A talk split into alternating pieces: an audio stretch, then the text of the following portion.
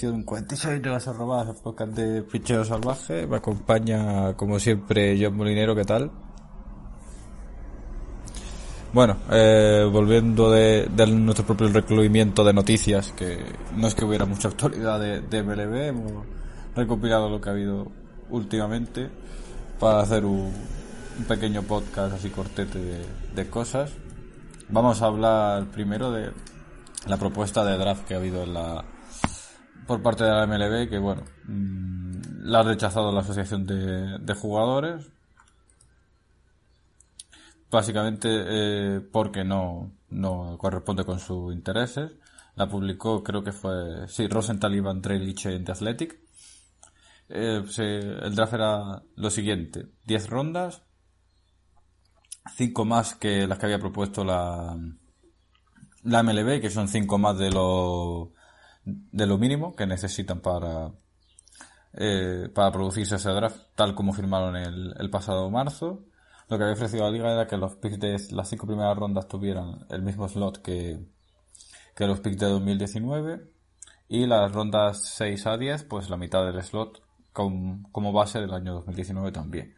Después 5 undrafted players de 20.000 dólares de signing bonus y después un número limitado de jugadores con 5.000 dólares como máximo.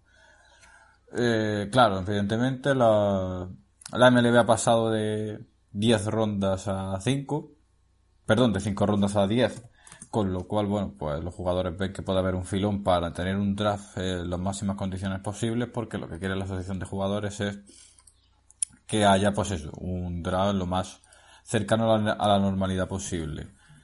Mm, te pregunto yo porque, bueno, a ver, la, evidentemente eh, con la situación y tal es bastante complicado.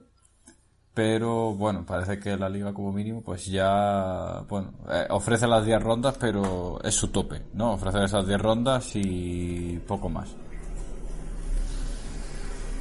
Sí, no, a ver, eh, desde la perspectiva de, de la liga y las franquicias, eh, pues bueno, se puede entender que ellos eh, van a argumentar que con la situación económica actual, con muchos menos partidos que eh, se jugarán encima sin público, etcétera, que la situación financiera no es la mejor para andar pagando más, más bonus y que además al no haberse disputado ni temporada de, college ni temporada de, de high school, pues que no no va a la, la, evolución hasta, hasta último momento, digamos, de, de, los jugadores, ¿no? Entonces pueden argumentar que ese un draft mayor, pues que sería demasiado, demasiado arriesgado.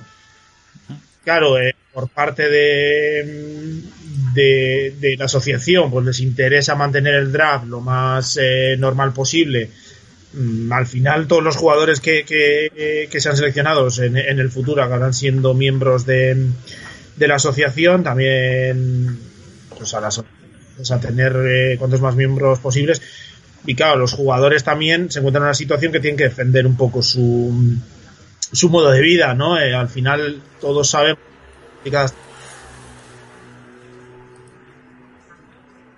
mala es la, perspectiva ya para este año de también de, de, las ligas menores y claro si, si por lo menos desde college se les ha permitido un año más de, elegibilidad, como, parece que es así, pues van a querer también, eh, o sea, no tienen incentivos para aceptar solo 10 rondas eh, y luego unos bonos mucho más pequeños, etcétera.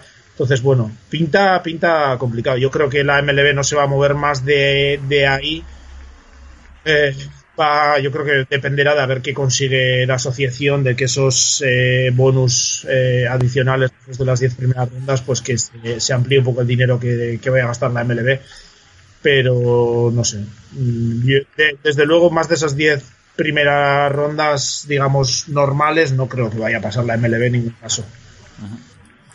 Bueno, la cosa es eso que, evidentemente, pues no el problema de la elegibilidad resulta que, bueno, pues los equipos de college ya han dicho los entrenadores que es muy, muy complicado que nadie se quede en el...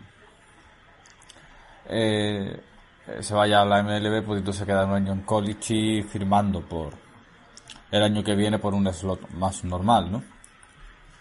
Que, bueno, habría jugadores que sí querrían empezar su, su carrera profesional, incluso cobrando menos, menos slots por, bueno, circunstancias económicas ventajosas, pero por lo general nadie o muy pocos querrían hacer ese, ese esfuerzo de firmar por 20 mil dólares, básicamente. Claro, la, de nada.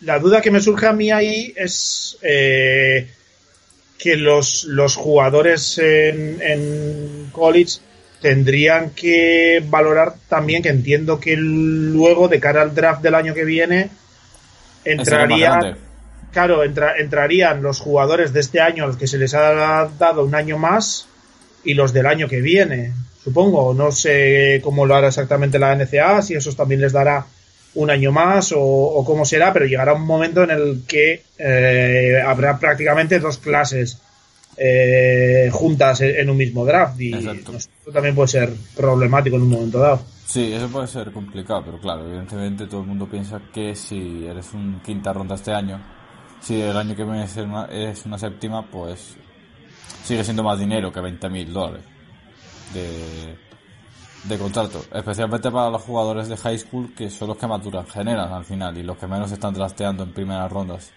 eh, últimamente por aquello de que las reconstrucciones te recomiendan que tienes que contratar eh, hitters de college y pitchers de college en, en vez de jugadores de high school, ¿no?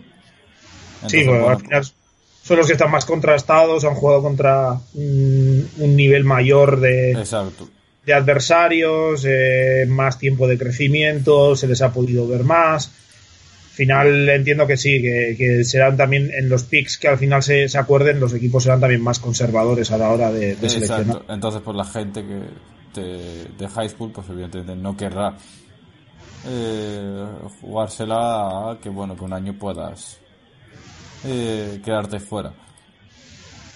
complicaciones con esto, claro, que si tú no te presentas, eh, tienes que, que irte por lo menos dos años a una academia para poder volver a ser elegible con lo cual, bueno, mm, no te pueden volver a elegir hasta los 20 años y tal. Con lo cual, bueno, para los jugadores de, de high school va a ser bastante complicado esta, esta situación, esta temporada en general. Y no sé, qué te, estaba diciendo, bueno, que la MLB, pues, claro, evidentemente lo que va a intentar es eh, no pagar más de, de la cuenta, evidentemente. Sí, Simplemente no, puedes estar, pues bueno, en las 10 rondas, pero con el menos dinero posible. Sí, bastante follón va a tener con, con llegar a un acuerdo con los pagos con, los jugadores que ya están en la MLB como para mm, permitir, o sea, para aceptar muchos mayores pagos también a, jugadores que vengan del draft, ¿no? Eh, claro.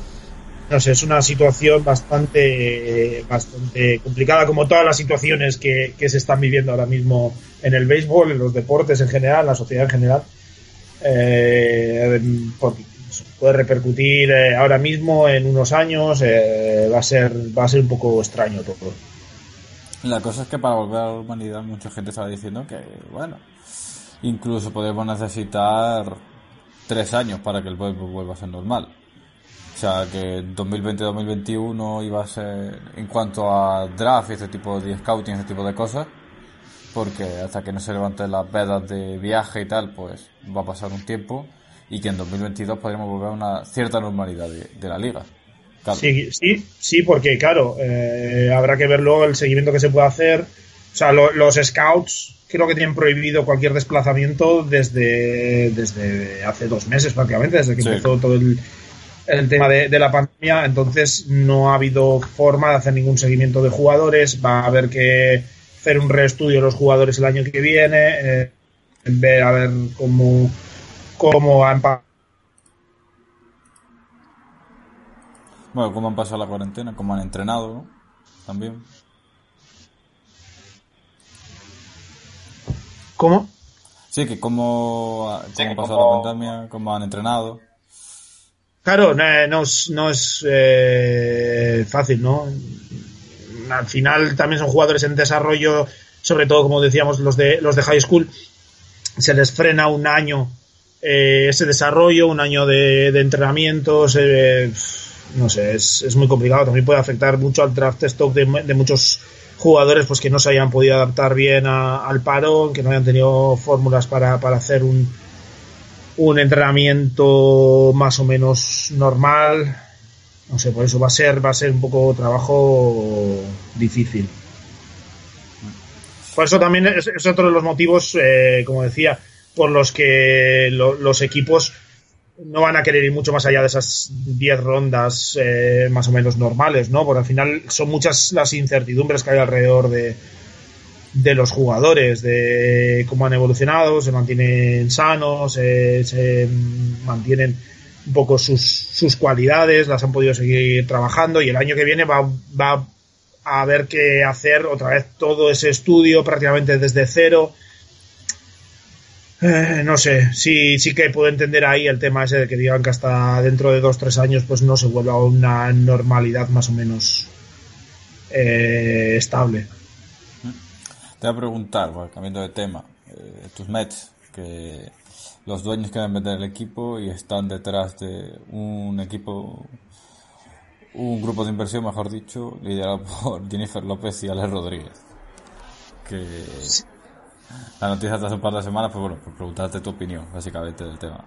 Sí, no, ha sido eh, curioso, ¿no? Bueno, eh, el tema de la venta ya viene un poco de, lejos. Bueno, si entre la afición de, los Mets eh, se viene pidiendo la, venta desde, desde hace un montón. O sea, los Wilpon no son muy queridos por, por la afición. Incluso hubo un, un aficionado que hizo una recaudación de fondos para poner una valla publicitaria, creo que era fuera del City Field, pidiendo que, vendían el equipo hace ya 4 o 5 años. Y bueno, este, esta offseason parecía que se había logrado, que le iban a vender el equipo a, a Cohen, no me acuerdo ahora el nombre de, pila, que era un dueño minoritario de, del equipo y bueno, ahí al final quedó en nada porque los, los Wilpon querían eh, quedarse un poco con la gestión diaria durante cinco, cinco años más del equipo. Y bueno, al final todo quedó en nada y tal. Y luego han aparecido ahora eh, pues eso, eh, Alex Rodríguez y Jennifer López, que parece que, quieren encabezar o ser por lo menos la cara visible de, un grupo de, de, inversores. Ya creo que lo están gestionando con algún banco para que les eh, para que les ayude a encontrar esos, esos inversores. no lo sé. por un lado, Alex Rodríguez parece ser que que en su infancia era muy aficionado de, los Mets. De hecho, creo que dijo que uno de, sus mejores momentos en la infancia fue cuando los Mets ganó el título del 86 y tal. Eh, lo contó hace, hace apenas un par de meses, creo, en, un programa de la televisión americana. Y bueno, eh, es un jugador con gran experiencia que, que ha demostrado en su trabajo en la, en la ESPN eh, que tiene unos conocimientos enormes y por ese lado creo que podría venir muy bien al equipo. Pero también, bueno, todo el tema farándula y un poco despistes de, los focos que, puedan traer, pues no sé, a mí me hacen dudar un poco. Eh, no sé. Luego también he leído gente que comentaba, pues eso, que, no es la mejor persona para llevar un equipo de, béisbol, ¿no? Hay gente incluso la atacaba bastante diciendo que si no era capaz de gestionarse a sí mismo, que cómo iba a ser capaz de gestionar un equipo, no sé. Eh, me genera dudas, no sé. Por un lado sí te, sí te crea un poco de ilusión, ¿no? Un personaje conocido que parece que, que tiene eh, conexiones eh, con el equipo, por, aunque solo sea emocionales, que, lo puede, eh, pues eso, que puede venir con ganas, con sangre nueva, sobre todo, con ideas nuevas. Si viene con un grupo de inversores potente, pues con los bolsillos más, llenos que, los Wilpon, pero no sé, habrá que ver. Luego se dice que, que Steve Cohen, que era el, el que iba a comprar el equipo, eh, yo he leído tanto que era uno de los que iba a poner dinero en, el grupo de, Alex Rodríguez, como que iba a hacer su propia puja, em, eh, aparte una nueva puja inferior a los 2.600 millones creo que había ofertado eh, anteriormente, porque parece que los Wilpon están viendo que no van a tener ingresos de taquilla y tal, pues parece que están un poco desesperados por, por vender y que no pedirían tampoco la, seguir con la gestión diaria del equipo ni nada. También he leído que hay, creo que era alguna corporación de Taiwán o algo así, que estaría interesada en invertir ahí, no sé. No sé, ya te digo, el mero hecho de, librarse de los Wilpon genera ilusión, que sea Alex Rodríguez, quieras que no, aunque se le asocia eh, a los Yankees y los los temas luego de, dopaje y tal que ha tenido, pues bueno, eh, un personaje tan, tan importante en, la historia reciente del béisbol en Nueva York, pues que se haga con el equipo también genera, podría generar ilusión, pero bueno, eh, habrá que ver luego si realmente es capaz de gestionarlo bien, todo el tema de los focos y tal que podría traer sobre, sobre el equipo, pues hace dudar un poco. Bueno, pues yo tampoco tengo mucha más opinión, evidentemente tú estás más informado del tema y demás, pero no sé, que Alex Rodríguez forma parte del béisbol como dirigiendo una franquicia. Otra cosa que, dicen es que podría haber eh, follón con el. Bueno, follón. Que a ver cómo gestionaría él lo de tener que dejar el puesto de comentarista en ESPN, que parece que está muy contento con ello. Entonces, claro, no se sabe hasta qué punto puede ser un capricho pasajero que le haya entrado ahora, no sé. La verdad es que es difícil. A una mala, él no poseer el equipo eh, ninguna acción a su nombre. Sí, también no sé. No, no sé luego la. La. Hombre, sí que ha habido trabajadores. Eh, Jessica Mendoza, que está con él precisamente en, en ESPN, en, en el mismo cuerpo de comentaristas, pues eh, consejera especial, tenía un cargo así en, los Mets eh, a la vez, así que quizás lo pueda mantener los dos a la vez. No sé exactamente si ya en cuanto a los propietarios hay algún tipo de limitación, pero no sé. Eh, la verdad es que tengo bastante, bastantes dudas con, el tema de Darius Rodríguez y, Jennifer López, no sé veremos primero, primero tienen que juntar el dinero porque los supongo que 2.500 millones mínimo que, harán falta no, serán fáciles de, reunir. No, no. Bueno, vamos a hablar de los Red Sox. Vamos a pasar de farándula a farándula. Eh, te iba a decir, eh, corrígeme si me equivoco, pero bueno, eh, los Red Sox han sido castigados con... O sea, el, o sea, el sistema de los Astros no era el mismo. ¿No? Lo que era un sistema que grababa las las señales y ellos pues la identificaban después o algo así, ¿no?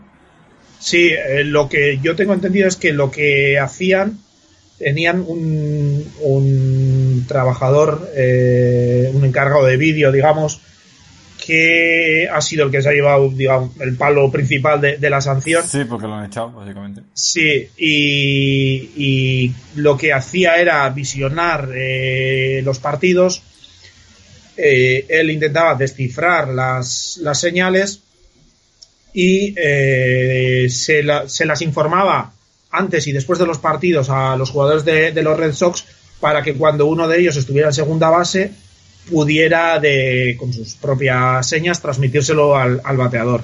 Que esto último es algo que se ha hecho en el béisbol desde la primera vez que se, que se utilizó un bate para pegar a, una pelota. Y que es, que es una de las cosas lo del robo de, bases desde de señales, perdón, desde segunda base es una de las cosas que, bueno, que cuando salió el tema de los astros se dijo que eso sí estaba bien visto, aceptado y tal. Entonces, parece que el principal problema es que este empleado de, los Red Sox eh, también veía los partidos en directo y si apreciaba que, que el catcher estaba cambiando las señas o que para ese partido estaban utilizando señas distintas, informaba durante el partido a los jugadores para que estuviesen atentos para que pudiesen hacer lo mismo de robar las señas desde, desde segunda base. Y parece que el meollo estaba en. O sea, el principal problema está en el hecho de que durante el partido se informara a los jugadores de nuevas señas. Exacto. el, problema es ese, que durante el partido no se puede tener ni, ningún dispositivo electrónico que te ayude a, durante el partido. Efectivamente, parece que el gran problema era ese y no, no el hecho de que antes o después de los partidos se revisionaran, se estudiaran las señas y se informara a los jugadores, sino que se hacía durante el partido. Claro, esto no tiene nada que ver con lo que hacían los astros, ¿no? Es muy, muy distinto. al final los Astros tenían un sistema de información, de informar en directo, digamos, de en cada pitch lo que, lo que se iba a hacer y no sé, al final es eh, sí que es mucho más grave, entiendo yo, que, que, lo de los Red Sox. De hecho, a Cora se le ha... O sea, lo que se ha dicho es que tiene un año de sanción, pero por lo que hizo con los Astros, no por nada de lo que ha ocurrido con, con los Red Sox, ¿no? Se les achaca un poco de que si si no informaron bien a los jugadores de que no estaba bien utilizar la información de las señas que les llegaban durante los partidos, etcétera, etcétera. Pero vamos, que no se, no se va a sancionar más allá de quitarles el segundo la segunda ronda de, draft, pues no hay mucho. No parece que el equipo se vea mucho más limitado. Bueno, y el trabajador que se ha ido a la calle. sí, bueno, quería decir eh, la, organización. el trabajador, obviamente. De hecho, el, trabajador mm, parece que ha sido un poco el, la cabeza. Sí, el chivo expiatorio que, que se ha llevado todo el, la, la bronca. Claro, luego ya han salido algunas voces diciendo que bueno, que esa la investigación, pues que no se ha querido meter mucho, porque claro, que leí exactamente que no se había encontrado el arma del crimen, ¿no?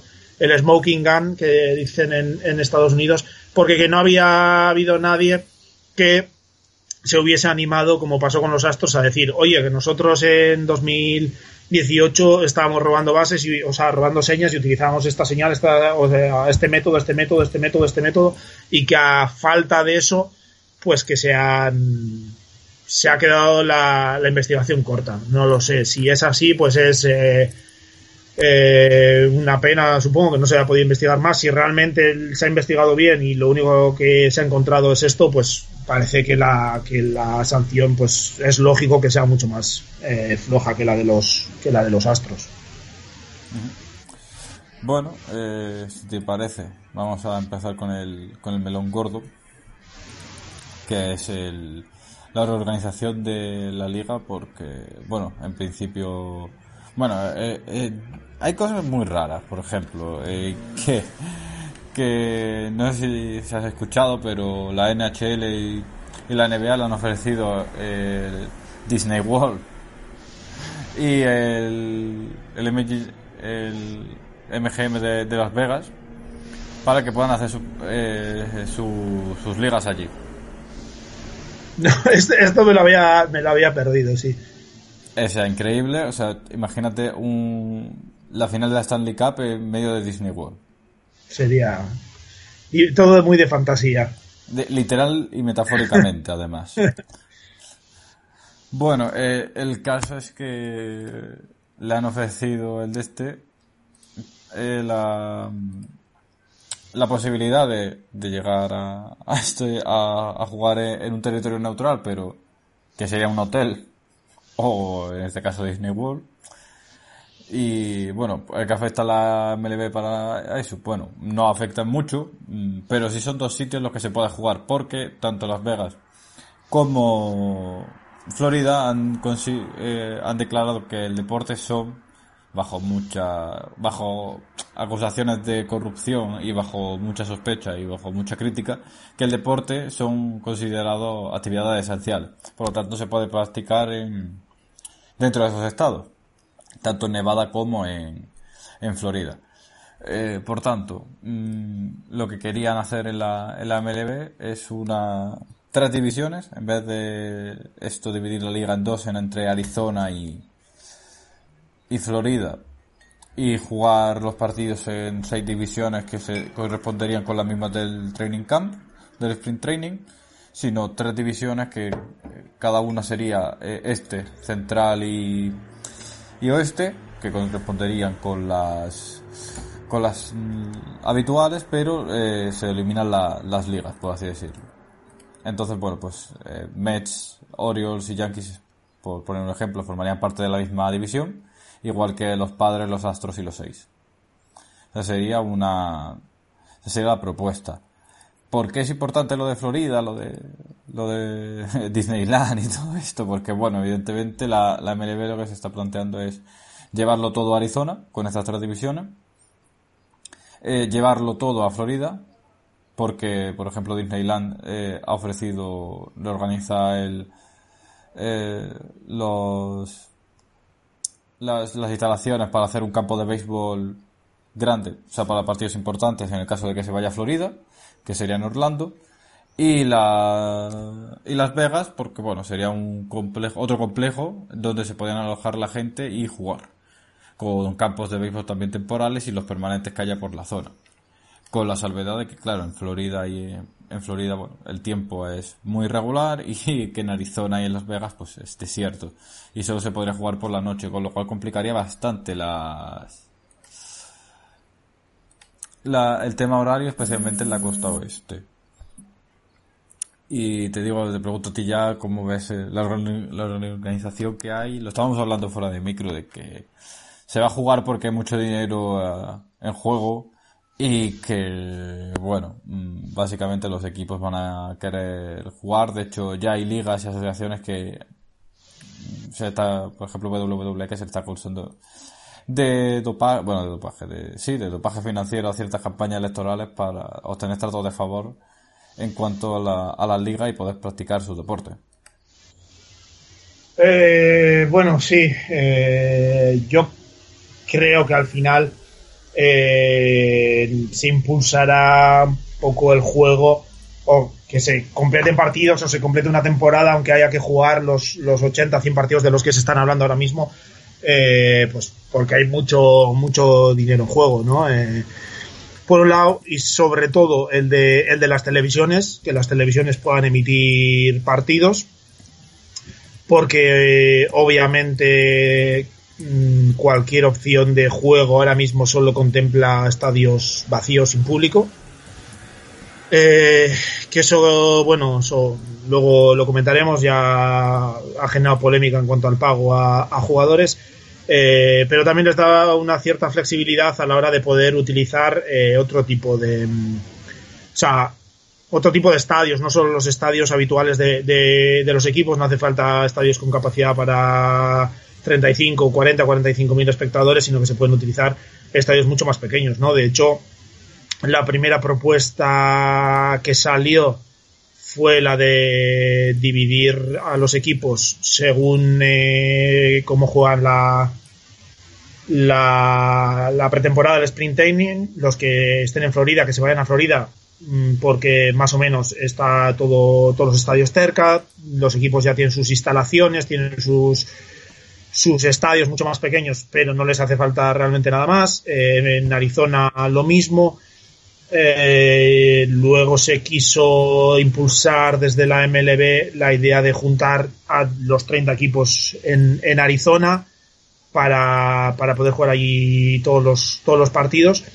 Eh, claro, luego ya entró Florida, obviamente, a nombrar a, los deportes profesionales, creo que era lo que mencionaron, como actividades esenciales, porque al final, aunque no haya público y, lo que se pueda generar de hoteles y tal, pues no se va no, no, no se va a generar ese dinero, pero sí en cuanto a gente que mantiene los estadios, que hace lavadoras, los, el alojamiento para los jugadores, eh, que supongo que fisios, etcétera, un montón de, de gente que, que, generarían también una cantidad de dinero importante más en la situación actual, ¿no?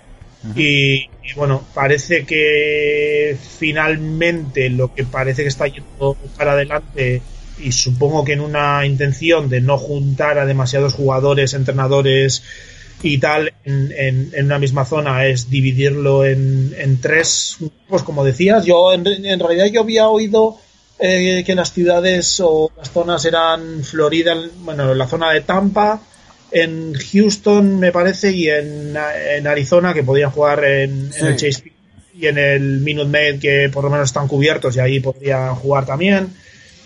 Eh, claro, como decías, era básicamente dividirlo en tres divisiones por por juntando básicamente el este de la americana con el este de la nacional, el central de las dos ligas y el central de las dos ligas y el oeste de las dos ligas juntaron. Me parece que el único cambio es que Pittsburgh pasaba al este y Atlanta se iba a la central, según vi ayer en una, en una propuesta.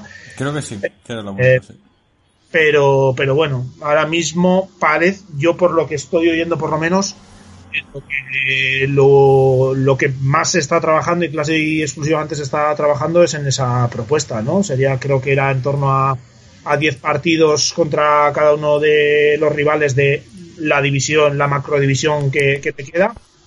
Y sí, también había habido alguna propuesta de juntar en, en, menos divisiones, pero hacer como una especie de torneo eliminatorio Final Four, es decir, jugar muy pocos partidos, eh, no sé si a 10 partidos o algo así, que ya se, eliminen la mitad de los equipos, de ahí pasar a otra ronda siguiente en la que también se eliminarían la mitad de los equipos, y así como una especie de, de eliminatorias casi desde el principio a, hasta hacer una final y era una propuesta en la que me parece que toda la temporada se disputaría en un mes, un mes y medio, una cosa así.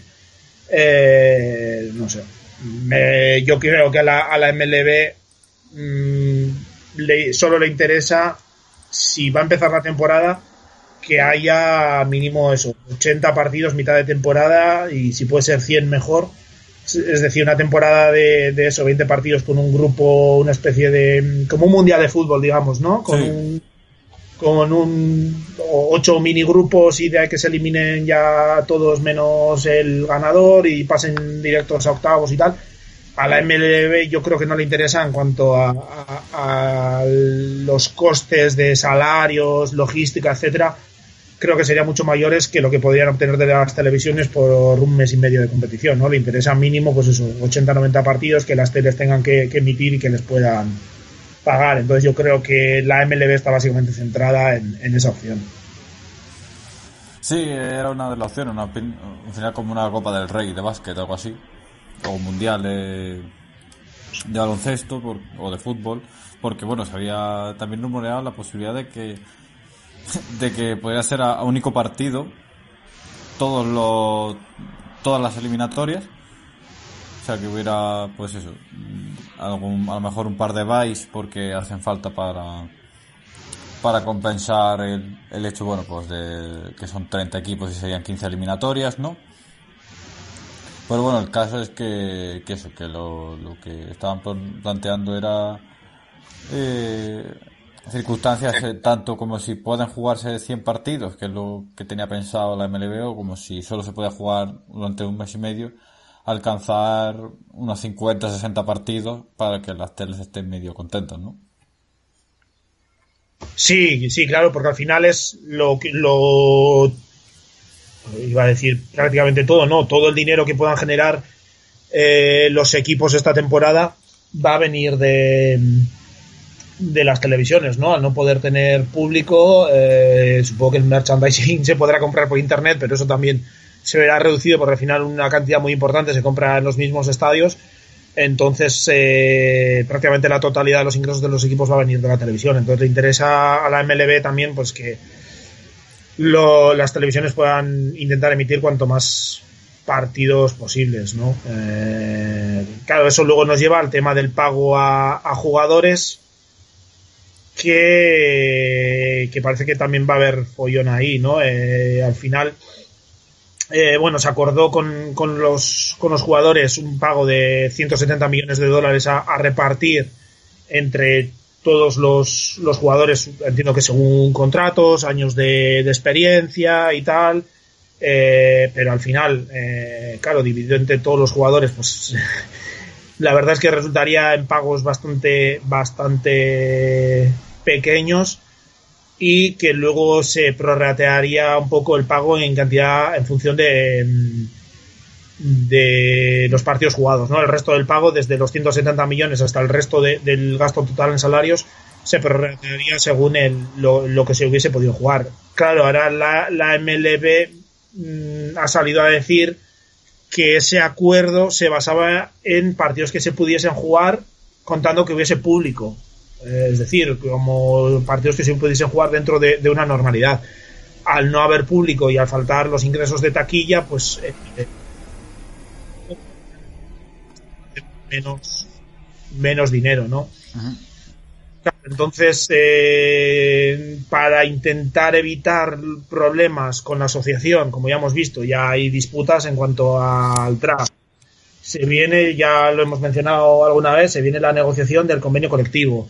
Eh, se vienen, yo creo que supongo que ya lo hablaremos, muchos cambios en cuanto a, normativa eh, de cara a los próximos años. Vienen negociaciones muy duras y si la MLB quiere más o menos eh, tener a los jugadores contentos y para poder pagar el porcentaje, un porcentaje más alto de, los salarios, pues necesitan que se puedan jugar tantos partidos como sea posible, ¿no? Aunque eso implique tener a, los jugadores tres meses metidos, encerrados prácticamente en hoteles, del hotel al estadio, del estadio al hotel y tal. Que eso habrá que ver también cómo lo pueden gestionar, el tema de, que no puedan ver a sus familias, etcétera, que ya... De hecho, te iba a preguntar por eso, porque, bueno, por ejemplo, Arenado es de los máximos defensores a que se juegue, ¿no? de que se tiene que jugar, que si sea las condiciones sanitarias se jueguen sí o sí. Pero por ejemplo, Kershaw ha dicho que, que él no juega y menos si la condición es que no tiene que ver a su familia durante 3-4 meses. Claro, sí, eh, muchos jugadores eh, han dicho que si la situación no está para jugar con público, que entienden que también eh, que tampoco está para jugar sin público, ¿no? Que, que el riesgo sigue, sigue estando. Eh, y eso que el béisbol, al no ser un deporte de, contacto, pues bueno, te, permite mantener un poco más eh, unas ciertas distancias de seguridad, etcétera.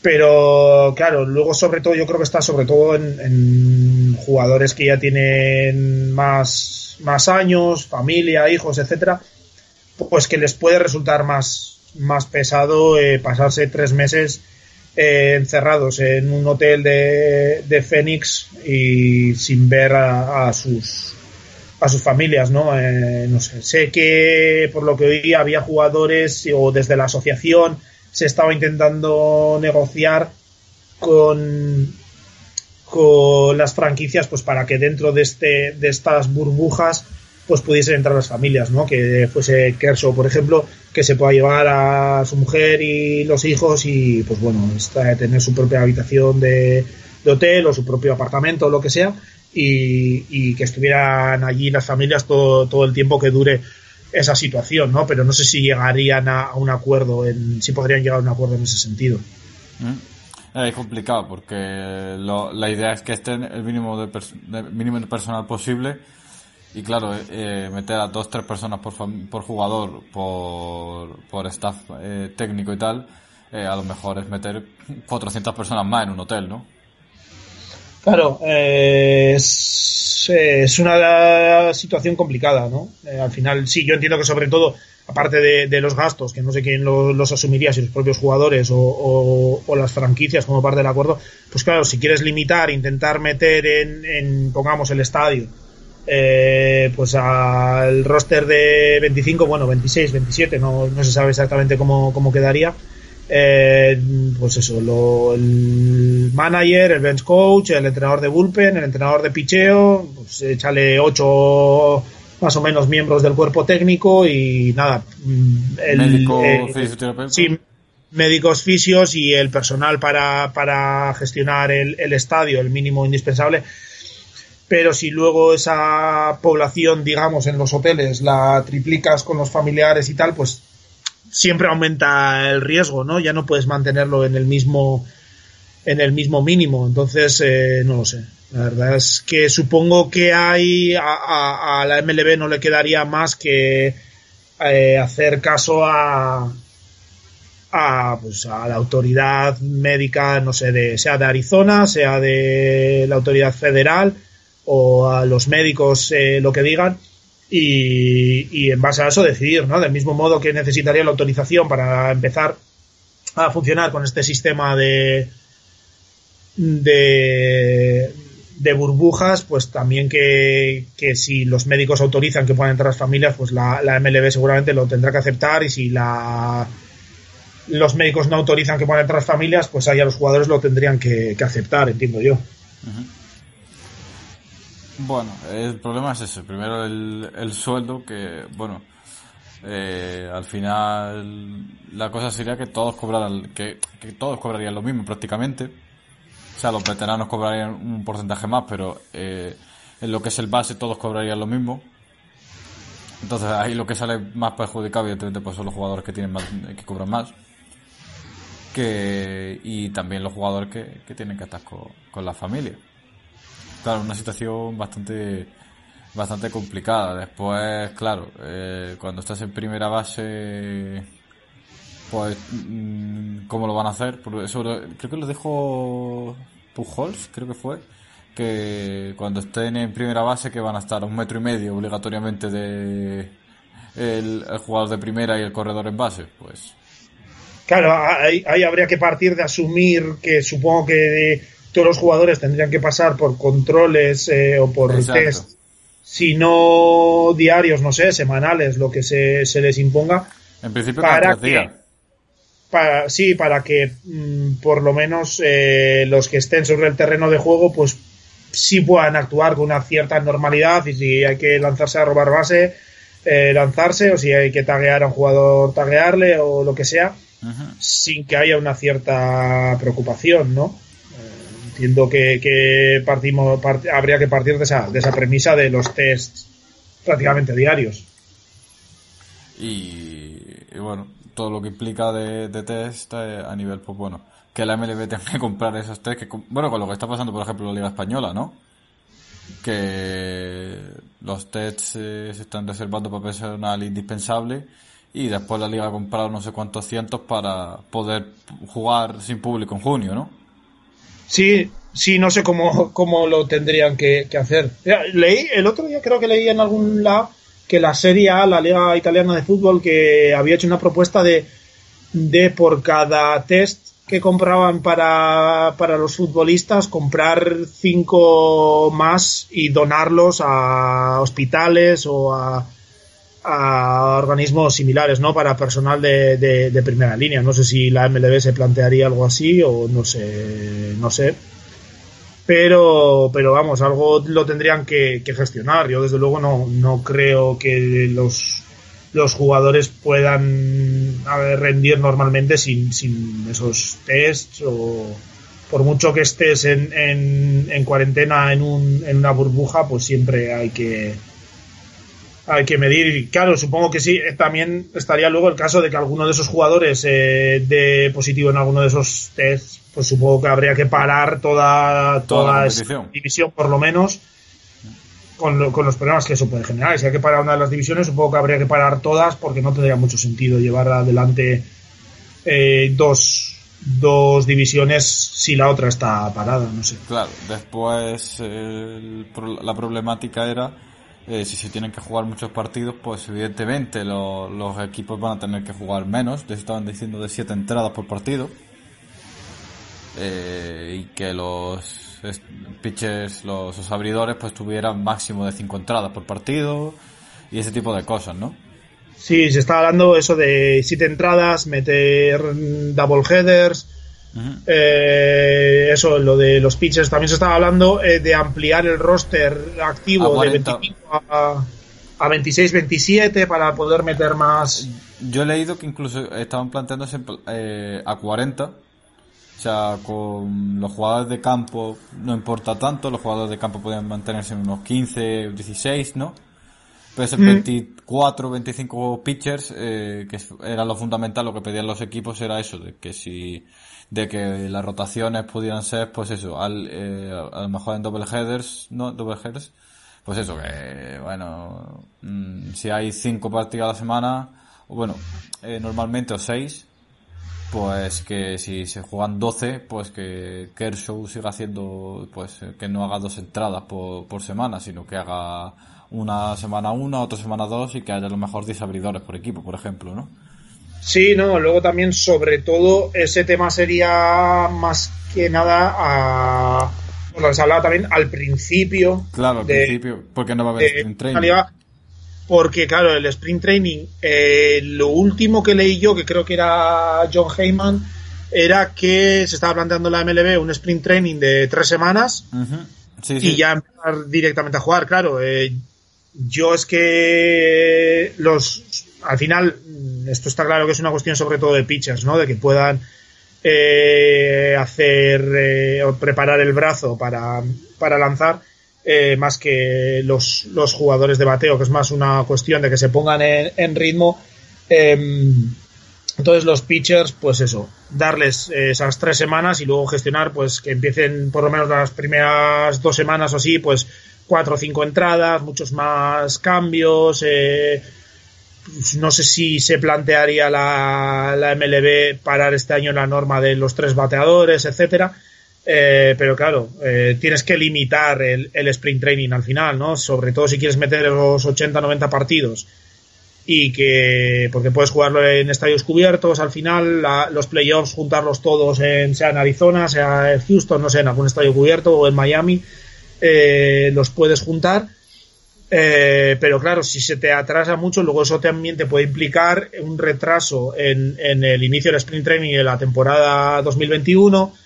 Entonces, claro, si no quieres que te repercuta mucho, al final y quieres jugar los 80-100 partidos, también tienes que recortar el sprint training, quieras o no. Eh, tienen que tener, tienen que estar los, equipos, yo creo, un poco encima de, sus pitchers para que en este parón se mantengan los lo más preparados posible para que cuando se les diga veniros ya eh, puedan hacer un sprint training corto y poder, poder abrir, ¿no?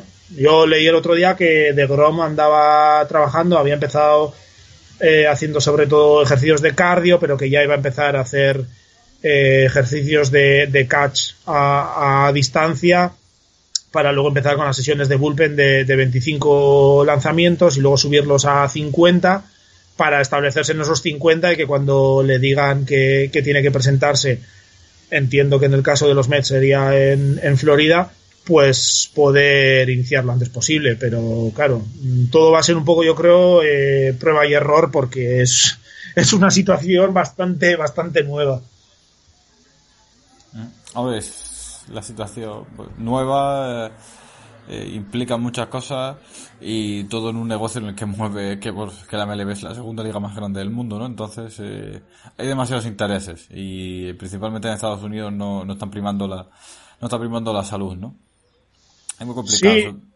Sí, no, al final es, es difícil de determinarlo, ¿no? Eh, obviamente yo creo que se van a tener que, o sea, hasta que no tengan todos los permisos de que se puede llevar a cabo el sistema de mm, este de, burbujas, no, no van a hacer nada, pero la verdad es que es muy complicado porque el tema del dinero moviendo es que solo, solo en cuestión de de, salarios de jugadores, eh, no sé si no eran 2.000 millones de dólares o, algo así, solo los salarios de, los jugadores.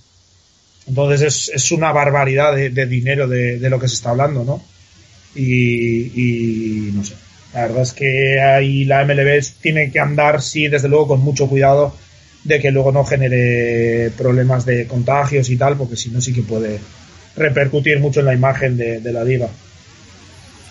Sí, es que es muy complicado, sobre todo hay temas que, bueno, cómo se vuelve a jugar, eh, cómo se administra la liga y después cómo, si se da un caso, que es el, el problema principal es si se da un caso de, coronavirus, cómo se, cómo se para, ¿no?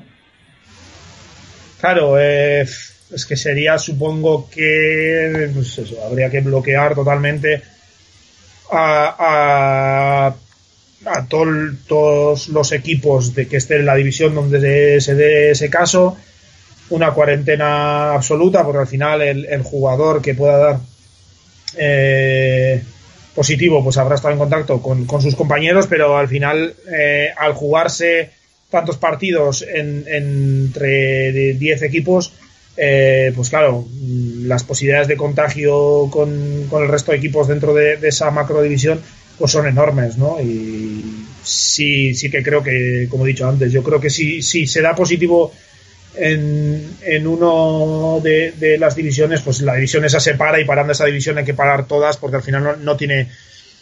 A, nivel ya deportivo tampoco va a ser fácil gestionar qué se hace cuando una división no puede continuar, las otras dos pues tampoco merece la pena que continúen, entiendo yo, porque luego de cara a postemporada y tal pues no tendría mucho sentido tampoco, no sé. Eh, va a estar todo cogido con pinzas y van a tener que andar con un cuidado extremo todos, todos los, los jugadores, ¿no? De hecho decían que una de las medidas, o me parece que leí que una de las medidas que querían aplicar es que Eh, en lo que no sea estar en, el campo, pues todos los jugadores iban a tener que andar con guantes y mascarillas.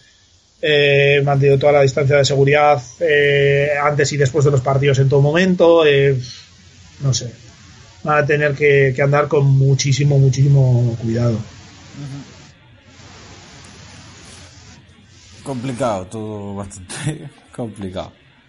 Porque evidentemente en una pandemia sin una vacuna o sin medida oportuna, medida de contención contundentes es casi imposible administrar eficientemente una liga que mueve a tanta gente, ¿no?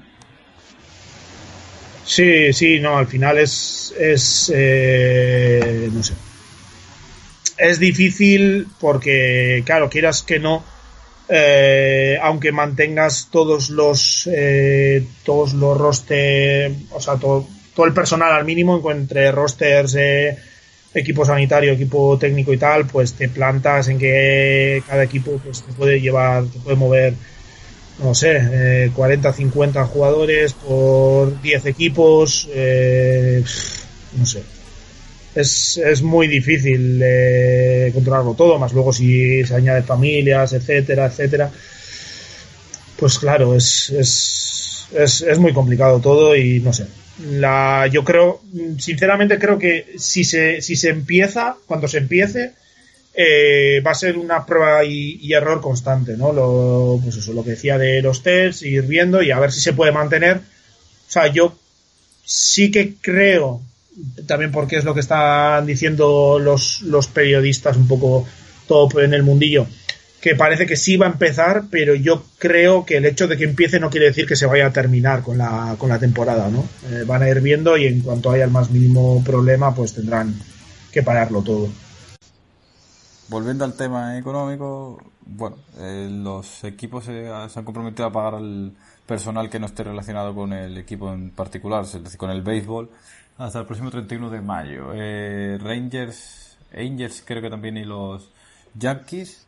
Sí, son tres equipos que se han comprometido a pagar todas las nóminas, independientemente de si hay temporada o no. Eh, pero por ejemplo hay otros equipos como los seis que están pidiendo ayuda a la, a la MLB y a otros equipos porque casi que está complicado que puedan acometer el, el pago hasta el 31 de mayo, que es lo que se ha comprometido la, la MLB, lo cual es irónico un poco, John, porque los seis, por ejemplo, eh, antes de que estallara todo esto, propusieron un nuevo estadio, ¿no? Y ahora se ven en la necesidad de que no pueden pagar a los, al personal no esencial hasta el mínimo que, acordaron con la liga. Sí, bueno, es que los seis yo creo que ya tienen, van a tener que montar el, el festival anual o la fiesta anual de la propuesta del nuevo estadio porque llevan con el tema del nuevo estadio desde hace yo creo que, que 30 años prácticamente.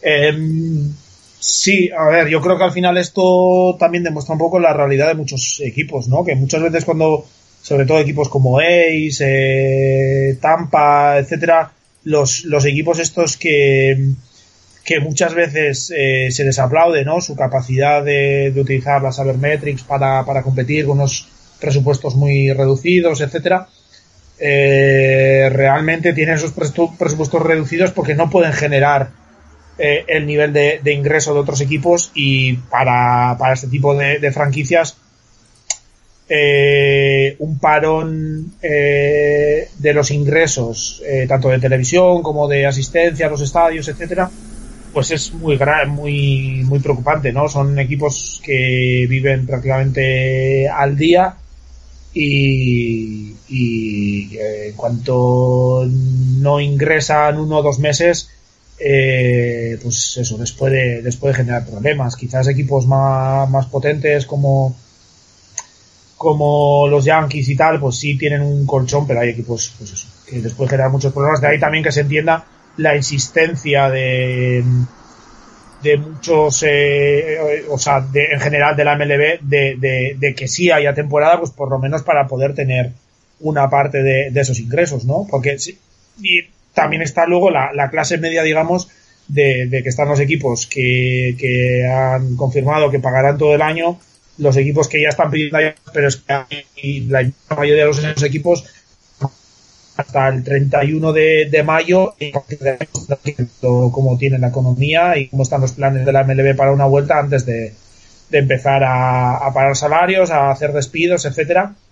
Así que los equipos están en una incertidumbre potente.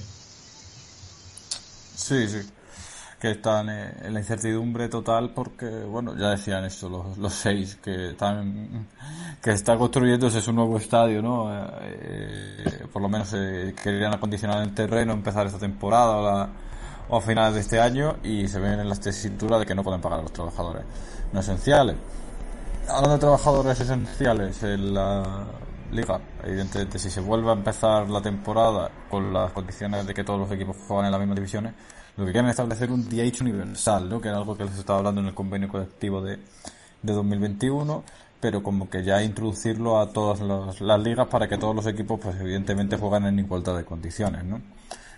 Tú como, ya me hablas fuera de micro, que evidentemente cada uno defiende lo que está acostumbrado. Yo estoy acostumbrado al DH, lo cual no me importa, pero tú no estás acostumbrado y si te, si te choca un poco, ¿no?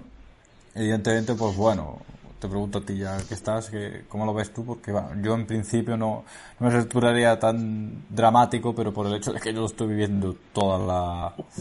Lo llevo viviendo toda la vida, ¿no? Sería raro a lo mejor, no sé, ver a Charlie Blackmon no defender, no jugar en centerfield y ser DH a partir de, de este año, pero bueno, son cosas que vienen circunstancialmente y que vienen después aupadas por la asociación de jugadores que, que lo que quieren es un DH universal.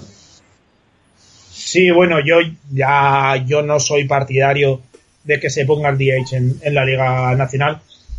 También creo que, es desde hace ya un tiempo una, batalla perdida de que tarde o temprano, eh, y más bien temprano iba, iba a venir, aunque no se hubiese dado esta, esta situación.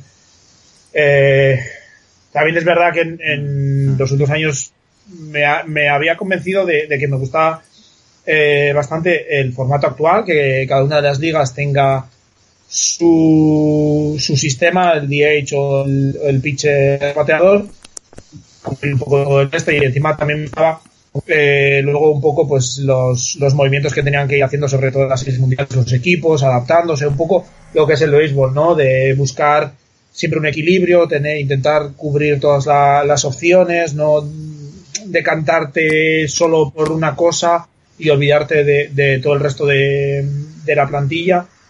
Entonces, pues eh, a mí me, gustaba esta, esta solución. Eh, pero yo creo a ver, sí que se había planteado de que dentro de, de cada una de estas macro divisiones, al haber cinco equipos de, de la Liga Nacional y cinco equipos de, de la Liga Americana, que más o menos se, mantuviera el sistema actual, cuando se jugara en casa del equipo de, la Liga Americana que se utilizara el DH, cuando se jugara en casa del equipo de la Liga Nacional que no se utilizara. Pero yo no sé yo si es un sistema aplicable para lo que van a tener que hacer los, Sí, básicamente no va a haber ni casa ni fuera, todo el mundo va a jugar en el mismo sitio. Sí, no, y sobre, y sobre todo porque este sistema se aplica básicamente en siete partidos en, las series mundiales, que encima juegas dos partidos, tienes descanso, juegas dos partidos, tienes descanso, eh, y se aplica en, no sé si son 10, 12 partidos a lo largo del año en, las series de Interliga, ¿no? 10, eh, partidos. 10 partidos al año en las series de Interliga, es decir, son en periodos muy limitados. Si tú tienes que jugar 90 partidos alternando completamente estos dos sistemas, pues puede ser difícil, bastante difícil de, de gestionarlo, ¿no?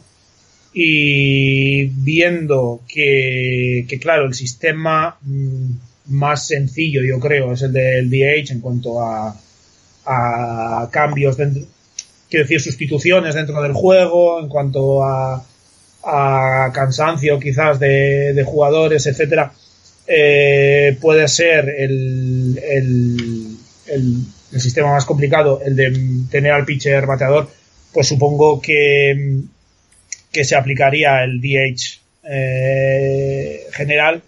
Y yo creo que una vez aplicado el DH general para esta temporada en estas circunstancias especiales eh, ya se va a mantener ¿no? a partir del año que viene. Ya se estaba hablando de que estaba muy cerca. La, la asociación de jugadores lo está impulsando mucho. Eh, te, lo, te lo comentaba antes también de empezar a grabar que yo leí el año pasado a alguno de estos reporteros que siguen el día a día de, los Mets que cuando la gerencia aceptó el traspaso de, de Erwin Díaz y Robinson Cano y todo el contrato que le quedaba una, a Cano, eh, habían tenido en cuenta que veían que era más que factible que en los próximos eh, dos, tres años se pudiese implantar la, la, figura del DH en la Liga Nacional, ¿no? Entonces, es algo, por eso decía al principio que yo creía que era una batalla ya perdida. Entonces, eh, yo creo que si se aplica el DH en este sistema de, las burbujas, que yo creo que es lo más lógico por un tema de, de, gestión de, de plantillas en una situación tan especial como esta, eh, por una cuestión de, simplicidad y tal. Eh, también porque, por ejemplo, en el sprint training se juega con el DH eh, universal todo el tiempo por no tener que andar cambiando en ese periodo de, sistemas y tal. Y yo creo que tenderán a eso y una vez que se haga lo, lo aplicarán. No es una excusa excusa entre comillas perfecta pues para hacer el cambio del que se viene hablando desde hace tanto tiempo y, pues bueno pues eh, con la figura de, los pitchers bateadores pues por mi parte nada más darte las gracias por estar aquí otro, otra edición más nada encantado como siempre y nada ya lo pasamos al siguiente podcast a la, a la audiencia que esperemos cuando será por cuando haya debate y demás. Así que nada hasta la próxima